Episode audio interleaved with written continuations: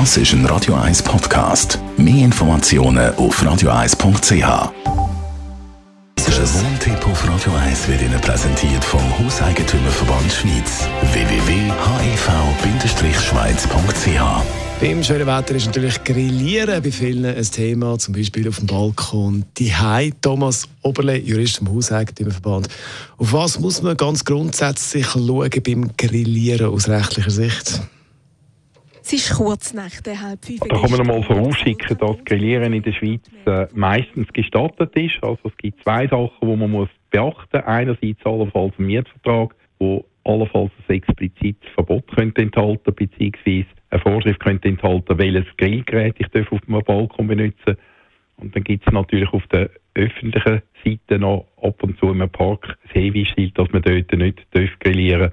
Was man sich auch noch muss, äh, darauf hinweisen ist, dass in den Zeiten von Waldbrandgefahr, das haben wir ja bereits wieder gehabt in diesem Jahr, unter Umständen Kantone und Gemeinden das Grillieren im Freien ganz verbieten können während dieser Zeit. Wenn ich jetzt mir auf dem Balkon darf grillieren, dann kann ich mit allem grillieren, also Holzkohle ist auch legal.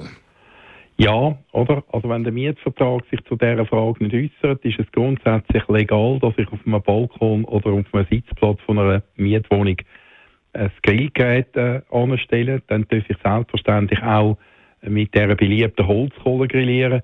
Es ist einfach so, dass man sich bewusst sein muss beim Grillieren mit Holzkohle, dass das halt gewisse Emissionen gibt, gerade dort, wo man relativ eng aufeinander wohnt.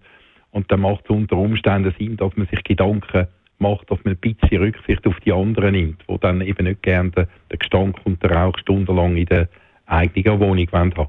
Eben, jetzt kann ich mir vorstellen, der Rauch und äh, der Geschmack in diesem Zusammenhang, das ist ein Thema, was könnte dann äh, Reaktionen geben. Ist das das einzige Problem? Ja, beim Grillieren haben wir natürlich schnell dann auch noch das Problem, dass die Abend- und Nachtruhe gestört werden, weil man dann häufig nicht nur äh, äh, allein oder das Zweite grilliert, sondern dann vielleicht eine Gruppe von Leuten. Auch dort sollte man daran denken, nach der 10 gilt in der Regel Nachtruhe. Gewisse Ausnahmen in grösseren Städten, dass man dort äh, vor einem Viertag oder vor einem Samstag und Sonntag bis am 11 Uhr.